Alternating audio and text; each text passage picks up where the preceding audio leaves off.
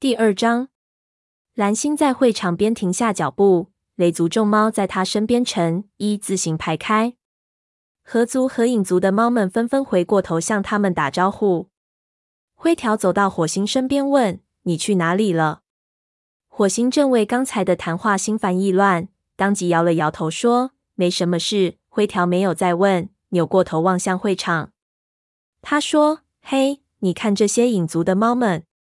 原先断星当政的时候，他们个个饿得半死不活，没想到现在又长得这么强壮了。”火星顺着他的目光瞧见影族武士精神饱满的样子，惊诧地说：“说的不错。”灰条揶揄道：“别忘了，上次他们可全仗我们帮忙，才赶走了断星。”火星莞尔一笑，忽然听白风淡淡地说。上次的噬影族也同样付出了艰苦的努力，我们应该钦佩他们复兴的决心才是。说完，他朝着聚在橡树下的一群武士们走去。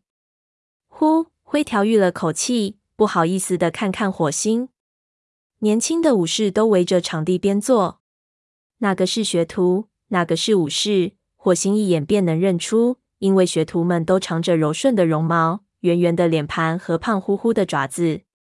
这时，有两名武士带了一名学徒走到灰条和火星面前。那个学徒长了一身棕色的毛，火星认出其中那只灰色虎斑猫是影族的武士，但另一只正在说话的棕黑色虎斑猫却很面生。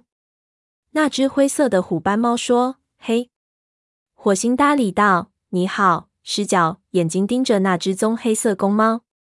狮角说：“这位是河族的黑长。”灰条和火星点点头，算是打招呼。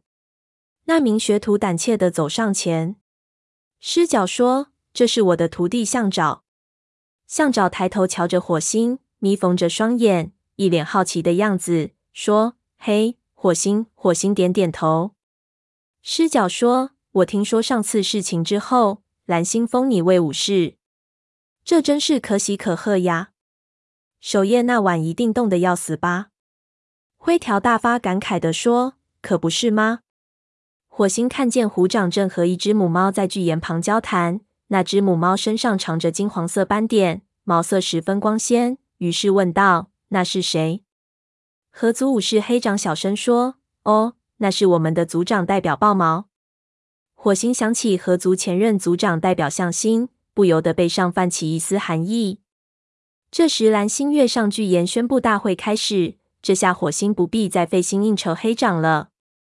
同蓝星站在一起的还有两只猫，其中年纪大点儿的一只黑色公猫大声招呼大伙儿在巨岩下集合。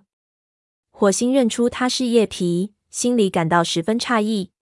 难道叶皮当上影族族长了？众猫来到巨岩前，各自寻找位子坐下。蓝星高声宣布说：“本次大会。”我们雷族向大家引荐我们的新任医生黄牙。黄牙是一只老年猫，长着厚厚的皮毛，口鼻不扁平。黄牙投奔到雷族时，火星还在学徒期间。他花了一整月的时间照料黄牙的伤势。此时他正襟危坐，两耳微微蜷缩，在大家的注视下显得有些不习惯。他的目光在猫群中缓缓扫过。当迎上影族的新任医生奔鼻的目光时，稍作停留。两只猫相互点头致意，黄牙的耳朵松展开来，火星也跟着松了口气。蓝星又说：“我们还要引荐武士队伍中的两个新面孔，火星和灰条。”火星昂首挺胸，看见众多目光集中在自己身上，紧张的来回摇晃尾巴。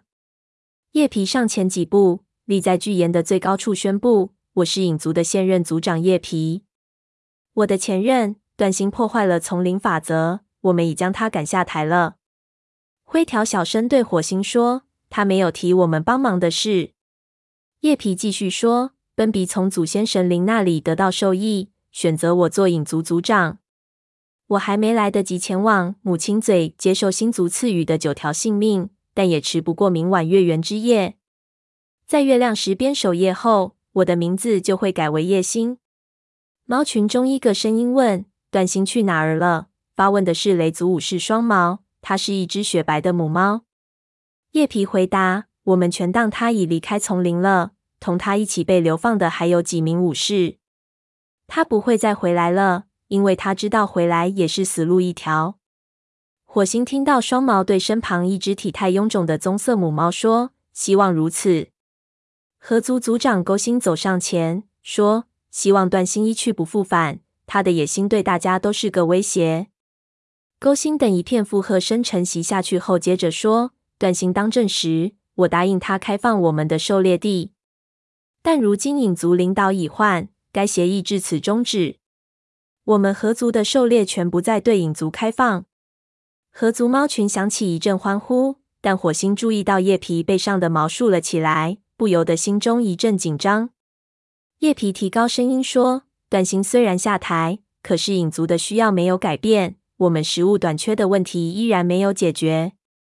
那份协议是你和影族全体订立的，可不是你们两位之间的私事。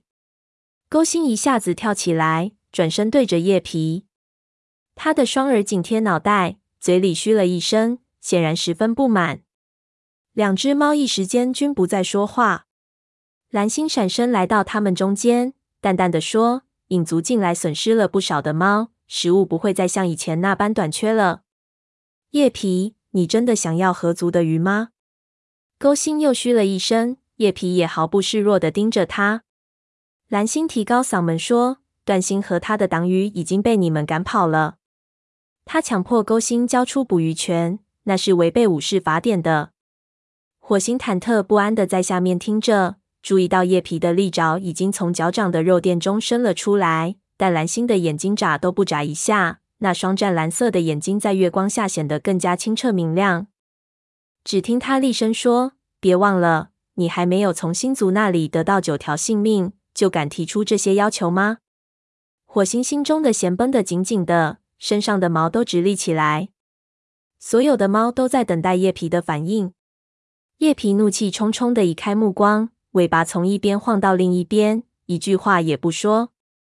蓝星见他服软，也放缓语气说：“大家都理解过去数月来影族所经受的苦难，所以我们雷族才答应让你们休养生息。”他转头瞧着勾心说：“我想勾心对此也不会有什么异议吧？”勾心眯着眼说：“但前提是影族不能进入我们合族的领地。”火星松了口气，身上的毛顺了下来。他知道此番较量无异于一场搏斗。蓝星竟然敢同时向两名强大的武士发出挑战，这令他越发感到蓝星了不起。随着巨岩上气氛的缓和，大家提到嗓子眼儿的心又放回肚里，猫群中响起七嘴八舌的附和声。叶皮说：“好吧，勾心，我们不会进入你们的领地。”蓝星说的不错，我们不需要你们的鱼。不管怎么说，风族已经离开了他们的领地。我们可以去高地那边捕猎。勾心眼睛一亮，附和道：“不错，我们都有更多的猎物了。”蓝星猛然抬头说：“不行，风族必须回来。”勾心和叶皮齐齐盯着蓝星，问：“为什么？”叶皮提醒道：“如果我们共享风族的猎物，我们的幼崽就能填饱肚子了。”蓝星坚持说：“这片森林需要四大猫族共同生存。”就如同四棵树是四，四季也是四一样，这是星族的旨意。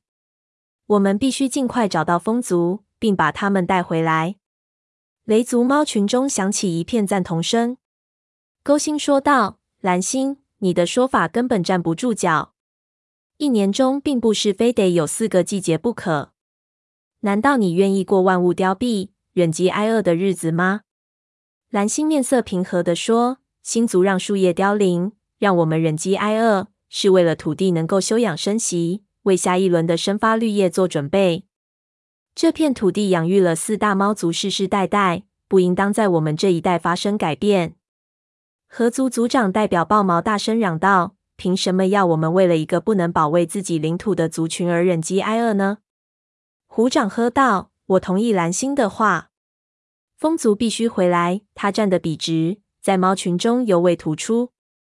蓝星说：“勾心，河族领地的富饶多产是众所周知的事。你们已经拥有河流和其中的鱼，为什么还要多余的猎场呢？”勾心移开目光，没有回答。火星发觉河族猫们听到这里时，脸上都是一副焦虑的样子，不由得暗自诧异。蓝星接着说：“叶皮，风族是被段星赶走的。”顿了顿后又说：“我们正是为此才帮助你们将他赶下台的。”火星的眼睛眯缝起来，他知道蓝星是在含蓄的提醒叶皮要知恩图报。叶皮双眼似闭非闭，时间似乎一下子慢了下来。那一刻就如一年般漫长。最后，他睁开眼睛说：“好吧，蓝星，风族可以回来。”火星瞧见勾星怒气冲冲的转过头去，眼睛眯成一条线。蓝星点点头说：“勾星，少数服从多数。我们必须找到风族，并将他们带回家园。在此之前，任何族群不得在他们的领地里捕猎。”会议至此结束。众猫纷纷准备返回，火星待在原地，出神地望着巨岩上的三位族长。蓝星与勾星对触了一下鼻子后，跳下巨岩。勾星转身看着叶皮，相互间交换了一个意味深长的眼神。火星身上的毛腾的竖立起来。难道叶皮同意风族回来，只是在和蓝星虚与委蛇吗？火星朝周围望了望，瞧见虎掌满面怒容。刚才的一幕显然也没有逃过他的眼睛。一转念间，霍星已知道虎掌的反应为何如此强烈了。不足间的力量对比出现了他没有预料到的变化。